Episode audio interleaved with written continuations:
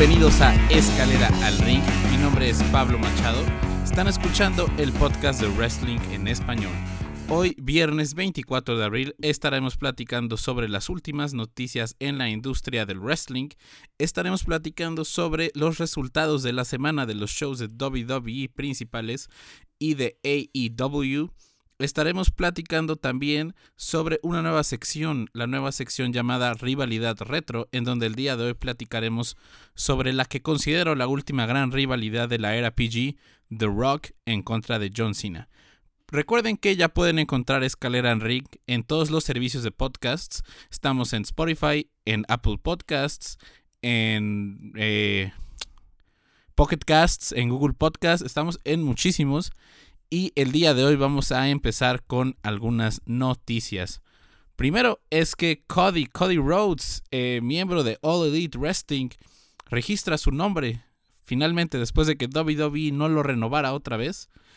Eh, Cody Rhodes desde su salida de WWE ha estado luchando principalmente como Cody o Cody R en eventos televisados. En eventos no televisados ha podido usar su nombre, aunque no le encanta hacerlo, principalmente por respeto hacia WWE, que él considera es la empresa que le dio todo. Eh, pero al parecer, eh, no eh, para este proceso legal, o supongo que hay gente que sabe más de los procesos legales, pero el nombre de Cody Rhodes no fue vuelto a registrar de parte de WWE, entonces Cody Runnels, su nombre verdadero, ya tiene la marca registrada de Cody Rhodes. Después Rob Gronkowski, eh, sale ahora sí que NFL es un tema que no domino en lo absoluto, pero Rob Gronkowski ha sido transferido de los New England Patriots a los Tampa Bay Buccaneers. Eh, aquí lo importante es que Rob Gronkowski es el campeón 24-7 vigente y vaya que esto debe haber sido una jugada poco esperada para WWE. Se rumoraba que Rob Gronkowski fuera a tener un run como parte de WWE, que fuera a formar parte del roster activo. Eh, parece ser que no será el caso, pero WWE inmediatamente reaccionó diciéndole que esté listo para defender este campeonato en cualquier momento. Recordemos que el campeonato 24/7 puede ser defendido en cualquier lugar, en cualquier momento, siempre y cuando haya un referee de WWE presente. E investigando un poco, eh, fanáticos del fútbol americano que nos escuchen podrán darme un poco de luz en esto. Al parecer la NFL tiene un pequeño, bueno, no un pequeño, un importante detalle contractual en el que impide a sus competidores activos exponerse de cualquier forma en una actividad física que los pueda lastimar. Y Rob Gronkowski luchando sería definitivamente una de estas actividades. También eh, con información de Dave Meltzer, el, el tío Dave de Wrestling News Observer, parece ser que el hacker de SmackDown ha sido revelado. Parece ser que ya conocemos su identidad. Bueno, hay una shortlist, una pequeña lista de quién puede ser. Este hacker que fue el encargado de romper la, pareja de Mandy Rose y Sonia Deville, Fire and Desire, y que ahora amenaza con romper equipos de SmackDown como The New Day, como Alexa Bliss y Nikki Cross, Demis y John Morrison, y parece ser que está entre tres personas, ya sea Mustafa Ali, Chad Gable o Xavier Goods. Eh, yo creo que de estas tres personas, a quien más me gustaría ver es a Chad Gable. Creo que Chad Gable necesita revitalizar su carrera aún más después de haber tenido ese terrible, ese terrible gimmick de Shorty G, que creo que no lo llevó a ningún lado y creo que sería algo interesante. Ojalá WWE no tire la batuta en esto, no, no lo abandonen de una semana para otra como acostumbran a hacer con sus historias, así que sería interesante. Y en otra noticia, el contrato de Brock Lesnar aún no ha terminado. También información de Wrestling News Observer de Dave Meltzer es que el contrato de Brock Lesnar sigue vigente al parecer hasta mayo o junio de este año. Lo más probable es que termine justamente en Money in the Bank y no en WrestleMania como ha sido en ocasiones anteriores. Por lo pronto, creo que es momento de que, en caso de que regrese Brock Lesnar, en caso de que vuelva a firmar algún contrato, como lo ha hecho antes, que firme contratos dos o tres días antes de que termine su obligación contractual, creo que es momento de que Brock Lesnar ya no sea campeón, es momento de que Brock Lesnar empiece a poner over a talento como lo hizo con Drew McIntyre en WrestleMania. Hay mucha gente que se vería beneficiada de una rivalidad con Brock Lesnar en donde serían victoriosos. El primer nombre que me viene a la mente es Samoa Joe en el momento de su regreso. ¿Por qué no revisitar una rivalidad con AJ Styles para que Brock Lesnar le dé un empujón? Eh, ¿Por qué no tener una rivalidad? Inclusive me atrevo a decir, definitivamente esto no estaba en la escaleta. Brock Lesnar en NXT contra Finn Balor una vez más, o inclusive con Adam Cole, ¿por qué no? Ahora sí vamos con los resultados de la semana. Esto lo empezaremos a hacer un poco más ágil. Eh, la sección de los resultados. Primero en Raw de este lunes, primero abrimos con un promo de Drew McIntyre, un buen promo en donde creo que resalta la importancia del campeonato de WWE de una forma en que no muchos competidores lo han hecho últimamente en que sus rivalidades no siempre tienen a los campeonatos en primer plano como debería de ser. Después tuvimos la lucha entre Aleister Black y Austin Theory, en donde Aleister Black se clasifica a la lucha de escaleras Money in the Bank. Después tuvimos a Shayna Baszler, que derrotó a Indy Hardwell rápidamente. Cedric Alexander y Ricochet derrotaron a Shane Thorne y Brett Van Vink. Eh, esta pareja que ganan una semana, pierden la otra, ganan otra, pierden otra. Es momento de que se decida WWE qué hacer con ellos dos. Eh, creo que sí podrían tener una seria posibilidad a convertirse en campeones en parejas de Raw si WWE decide poner en marcha ese push. Eh, Nia Jax por segunda semana consecutiva derrota a Kairi Sane. ¿Cuál era la necesidad de que volviera a derrotar a Kairi Sane? cuál era, por qué no cualquier otra persona. Eh, derrotar a alguien dos semanas seguidas los deja muy abajo en lo que puede ser el... Por eso ahora sí que una especie de ranking eh, y no le hace ver nada bien. Apollo Cruz derrota a MVP y se clasifica a la lucha de escaleras Money in the Bank. Eh, pues ahora sí que una lucha bastante corta, nada que resaltar. Liv Morgan derrotó a Ruby Riot, esta lucha que yo hubiera esperado que desarrollaran una rivalidad un poco más extensa, pero aquí creo que lo importante es que Liv Morgan está teniendo victorias, está teniendo tiempo en televisión y creo que su momento llegará muy pronto. ¿Y a qué me refiero por su momento? Un campeonato. Después unas extrañas promos entre Bobby Lashley y Lana en donde Bobby Lashley agarraba una llanta, eh, presumía que la podía voltear, que era el hombre más fuerte. Parece ser que WWE ha puesto marcha atrás en la historia de que Bobby Lashley y Lana se separen. Después, en un resultado sumamente sorpresivo, Rey Mysterio derrotó a Murphy para clasificarse a la lucha de escaleras Money in the Bank. Me hubiera encantado ver a Murphy ganar. Creo que ya no hay cualquier necesidad de que Rey Mysterio esté en una lucha Money in the Bank. No creo que la vaya a ganar. ¿Por qué no darle ese lugar a Murphy aunque no hubiera ganado? Creo que este es un problema que ha tenido WWE y que siguen arrastrando sorpresivamente aún después de WrestleMania. Ese exceso de confianza o ese exceso de uso que se le da a estrellas pasadas para pasar por encima de estrellas futuras. Murphy se vería tan beneficiado de haber ganado, se hubiera visto tan beneficiado de haber ganado esta lucha, se vería muy beneficiado de una futura rivalidad con Rey Misterio. No creo que era el momento ni el lugar para que Rey Misterio se clasificara a la lucha, pero claro, hay que vender. Charlotte derrotó a Kaden Carter rápidamente.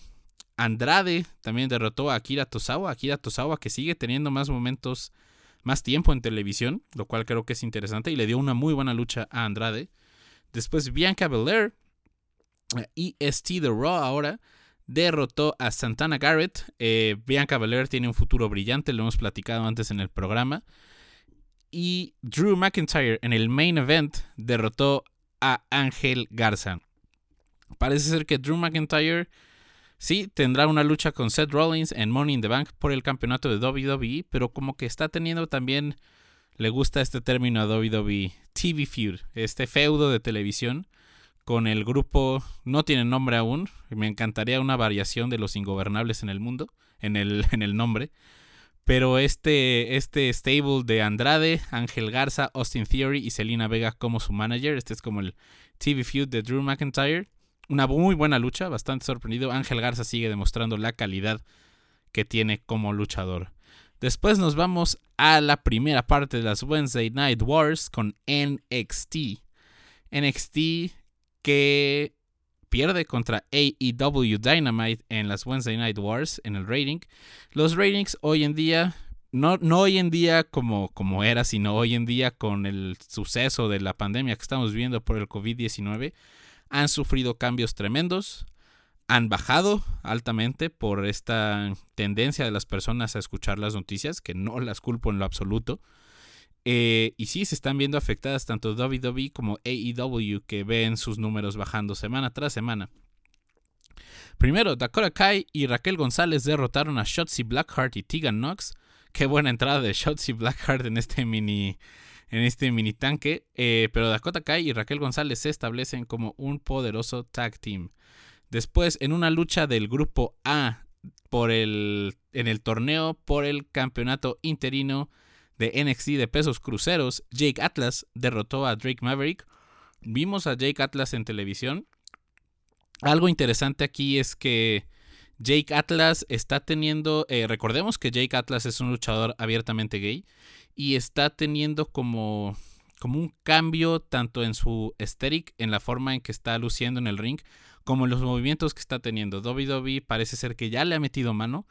Eh, recordemos la diferente mentalidad que tiene WWE. Muchas personas esperaban que Jake Atlas fuera a AEW, conocida por ser mucho más abierta con su talento. Eh, y Jake Atlas está teniendo como esto, ¿cómo, ¿cómo explicarlo? Como referencias a su vida, pero de una forma sumamente, sumamente diluida. Por ejemplo, en sus promos decía, yo estoy luchando para romper estereotipos. Ok, estereotipos de qué tipo. Y también su finisher, que hacía alusión a su persona, ahora tiene el nombre de Cartwheel DDT en vez de LGB DDT. Eh, creo que WWE no se animó a mostrar eh, al verdadero Jake Atlas y creo que eso es algo que va en contra de su personaje. Eh, a ver qué pasa. Creo que NXT es el lugar indicado, es un lugar con talento muchísimo más joven, con mentalidades muchísimo más abiertas. Esperemos que con Jake Atlas logren virar esta, esta mentalidad. Después Kushida, eh, conocidísimo en New Japan Pro Wrestling, derrotó a Tony Nese, el antiguo campeón de peso crucero de NXT, en otra lucha en este torneo. Después tuvimos un promo entre de Johnny Gargano y Candice LeRae en su casa, platicando sobre cómo ellas son, son buenas personas, cómo NXT les ha dado la espalda, cómo NXT ahora solamente ayuda a las personas que son malas y que buscan eh, tomar atajos para llegar al éxito. Eh, una promo interesante. Veremos hacia dónde va esto de Johnny Gargano, quien parece que no se irá de NXT por lo pronto. Yo me imaginaba que iría a SmackDown o Raw en el futuro inmediato, pero parece que no será el caso. Después Mia Jim rápidamente derrota a Jessica, a Jessica Mia. Y después tiene una extraña promo con Charlotte Flair, quien le dice que la próxima semana espera verla en el ring. Tendrán una lucha la próxima semana. De hecho, Charlotte elige personalmente a Mia Jim para que sea la primera persona en que, con quien tenga una lucha en NXT. Eh, un poco condescendiente se notó en su promo. Veremos qué nos depara la lucha la próxima semana. Después, finalmente, llegó el debut de El Hijo del Fantasma en NXT en los miércoles por la noche, derrotando a Gentleman Jack Gallagher eh, Jack Gallagher, que lo pudimos ver desde el Cruiserweight Classic de 2016, que no ha avanzado mucho en su carrera en WWE y que ahora tiene un cambio de personaje completo, tiene nuevos tatuajes, tiene un nuevo corte de pelo, tiene un nuevo corte de barba, parece haberse reinventado, pero no fue suficiente para derrotar al hijo del fantasma. Después, eh, en el main event, que originalmente iba a ser Kid Lee y Velveteen Dream en contra de Undisputed Era, en este caso conformados por Adam Cole y Roderick Strong, no tuvo lugar. Fue atacado Kid Lee por Damian Priest, con quien tendrá una lucha la próxima semana por el campeonato norteamericano de NXT. Y apareció nada más y nada menos que Dexter Loomis, este nuevo miembro de NXT. Se unió a Velveteen Dream y sorpresivamente parece ser que tendremos este feudo Velveteen Dream derrota a Adam Cole, le hace el conteo de tres en medio del ring y eso lo establece como contendiente número uno al campeonato de NXT. Recordemos que iba a haber una lucha entre Velveteen Dream y Finn Balor, pero por situaciones extrañas, como lo hizo ver la transmisión, Finn Balor no estuvo presente. Eh, y dice Adam Cole en un promo al principio, creían que esa era una lucha de contendiente número uno. Pues no es el caso.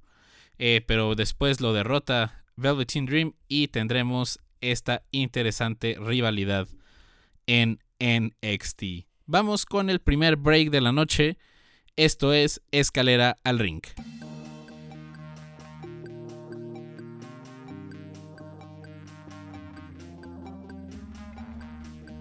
¿Te consideras un fan de la cultura pop?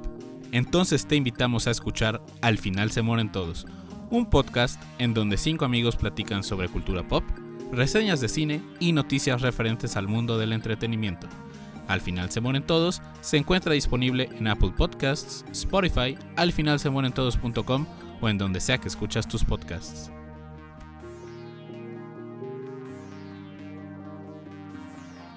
Bienvenidos de regreso a Escalera al Ring, el podcast de wrestling en español, y vámonos directo con la segunda parte de las Wednesday Night Wars, en donde Darby Allen derrotó a Sammy Guevara, sorpresivamente, para clasificarse a la siguiente ronda por el campeonato, en el torneo por el campeonato TNT de AEW.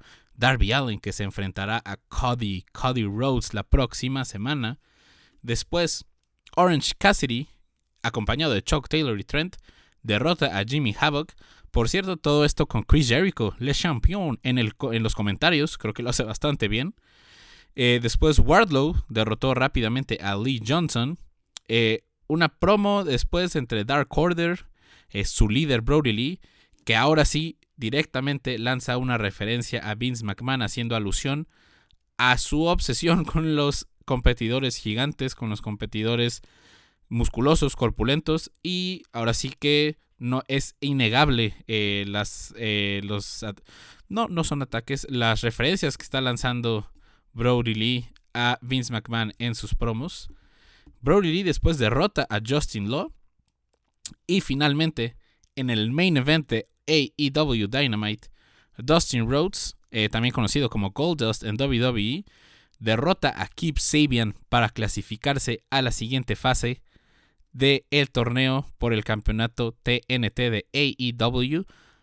Dustin Rhodes tenía su carrera en la línea en esta lucha.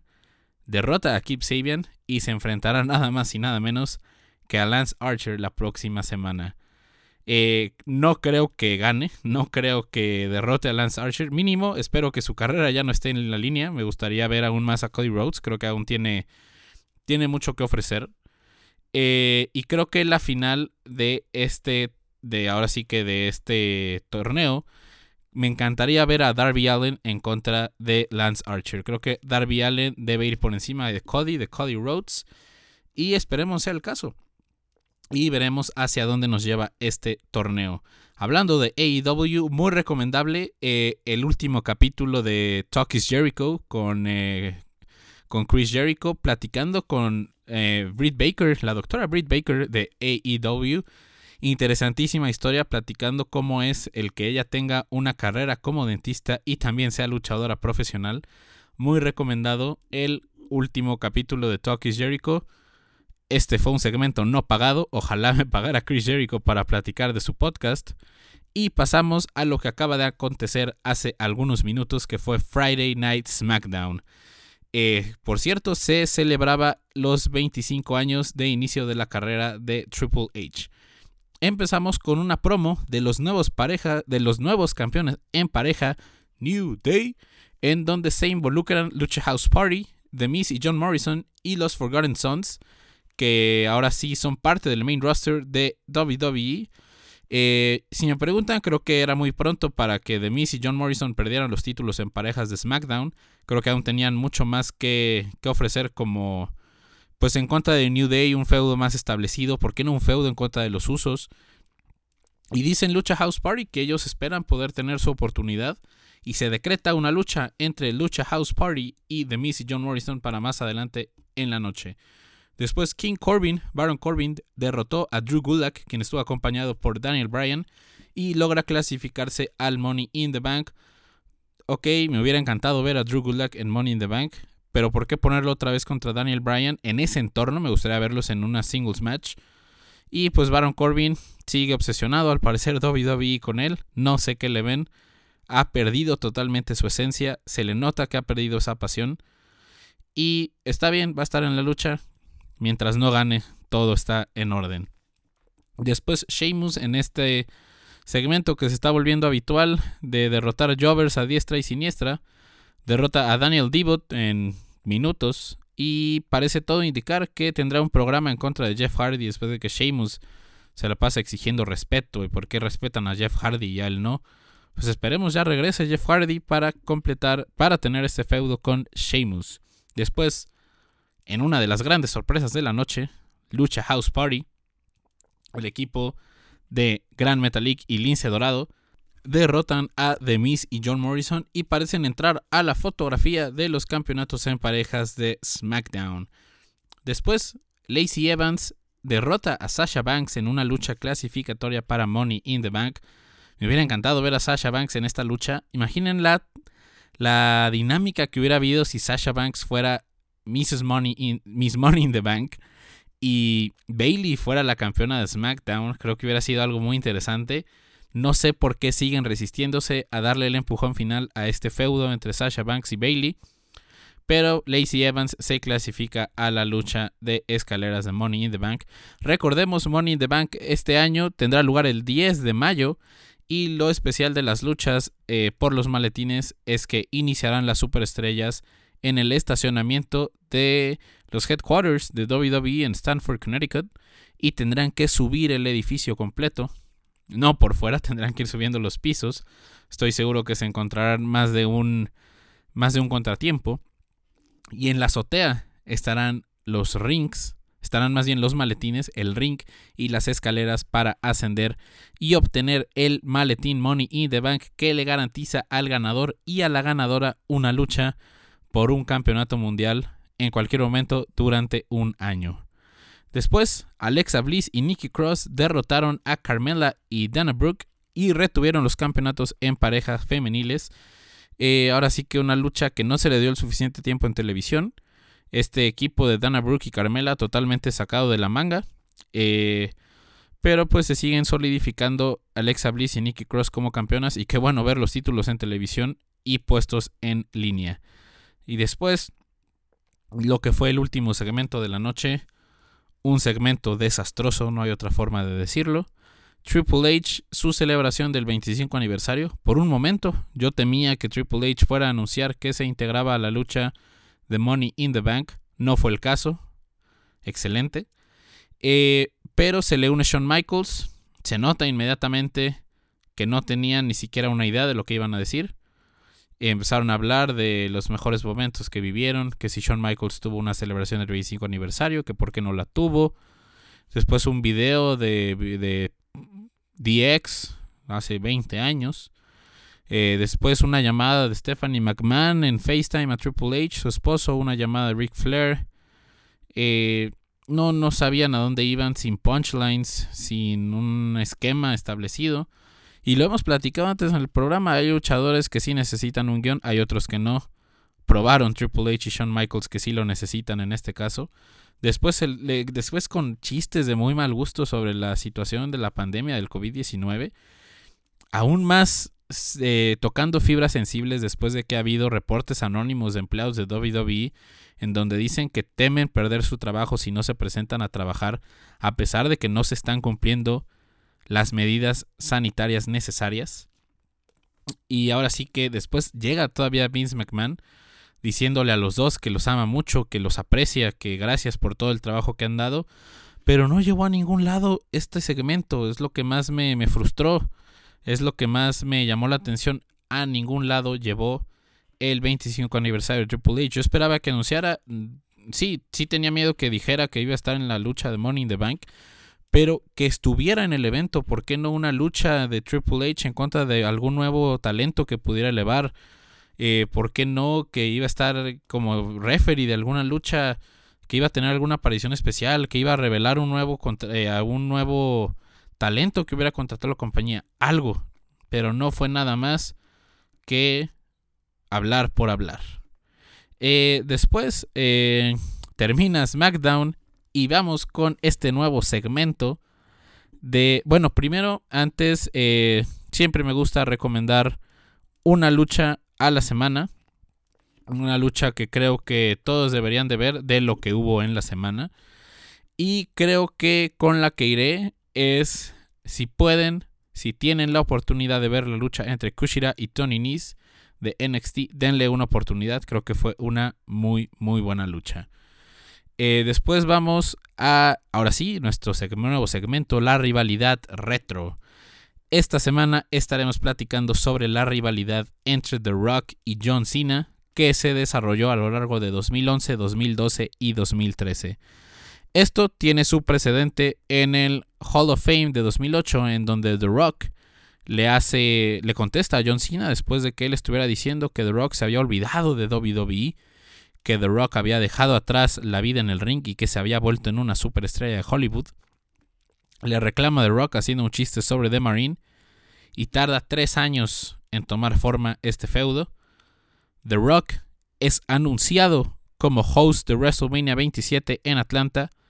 Recordemos, durante el evento interfiere en el evento principal entre, entre John Cena y The Miz. The obtiene eh, la retención del campeonato de WWE y una noche después en Raw se oficializa que Once in a Lifetime, como fue llamado este evento, The Rock y John Cena se enfrentarán en WrestleMania 28 en 2012, un año de espera para esta lucha.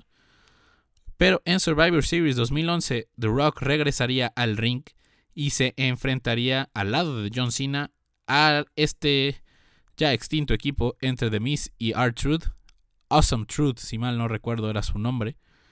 Eh, y inicia aquí ahora sí en forma la rivalidad. The Rock ataca a John Cena después de la lucha con un Rock Bottom, lucha que ganan.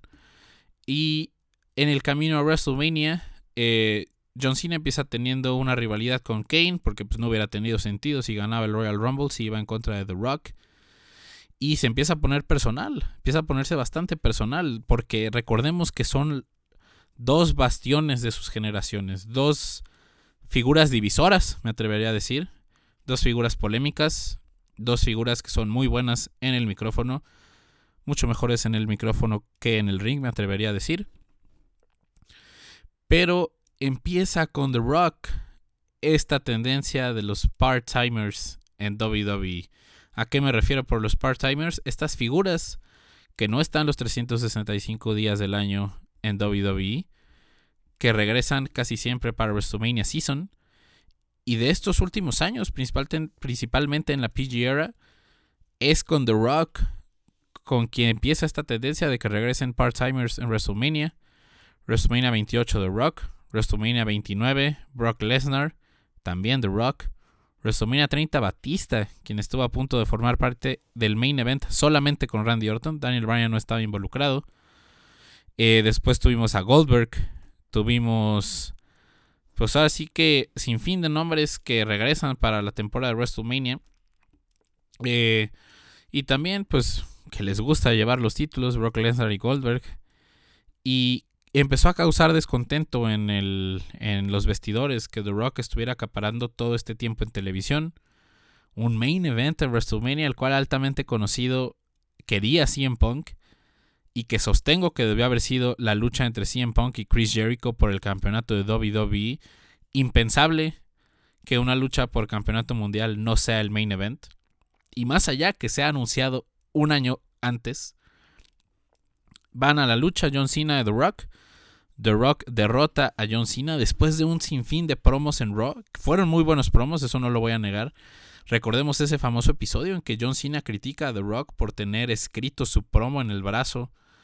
Eh, las cosas se pusieron bastante personales. Eh, después de que The Rock derrota a John Cena en WrestleMania en 2012, en WrestleMania 28, empieza esta empieza esta temática de que dice John Cena, es que este ha sido el peor año de mi vida. El peor año de su vida, un main event en WrestleMania. Eh, después es derrotado por Brock Lesnar. Después derrota a Big Show. Gana la, escalera, eh, la pelea Money in the Bank en 2012. Un desperdicio, en mi opinión. Eh, y en WrestleMania 29, después de ganar el Royal Rumble, vuelve a enfrentarse a The Rock, desmintiendo lo que fue Once in a Lifetime. Y aquí creo que faltó un elemento importante para que WrestleMania 29 no se convirtiera en algo repetitivo. Eso sí, fue algo importante el campeonato de WWE. Se elevó ese campeonato. Se puso por encima de. O sea, se puso a la par de la rivalidad de ellos. Y tengo entendido que esto fue una propuesta que a final de cuentas no pasó.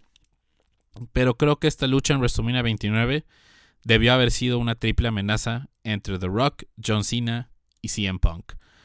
Creo que esto hubiera sido lo que pudiera haber revitalizado este feudo, lo que pudo haber sido ese main event para CM Punk finalmente, lo que pudo haber sido dos de una rivalidad excelente que habían tenido ya CM Punk y John Cena a partir de esa gran lucha en Money in the Bank 2011 y lo que llevaría posteriormente al Summer of Punk. La buena rivalidad que tuvieron CM Punk y The Rock en el micrófono eran excelentes. Creo que eso es lo que yo le hubiera añadido. Y al final, al final termina The Rock, ahora sí que pasándole la batuta unos cinco años tarde a, John Cena, pasándole la antorcha. Eh, pero creo que la lucha pasa, la lucha, la, la rivalidad pasa a la historia como una lucha generacional. Creo que fue lo más interesante. Siempre es interesante ver íconos de épocas totalmente diferentes enfrentarse. Y no solamente enfrentarse en el ring, que cuenta su propia historia de una forma muy particular, sino enfrentarse en el micrófono, que es justamente donde más juega su papel eh, la habilidad en el micrófono, pero también lo que tienen que decir. Creo que es muy interesante siempre ver a íconos de, de época, de eras diferentes, y más allá, creo que de, John, de la rivalidad entre John Cena y The Rock fue la última gran rivalidad de la PG que termina en 2013. Y creo que es la última rivalidad de WWE que logra trascender el medio, que se convierte en mainstream, que la gente empieza a hablar de ella, la gente fuera de los círculos de la lucha libre. Creo que es algo muy interesante, algo que le cuesta a WWE tener ahora.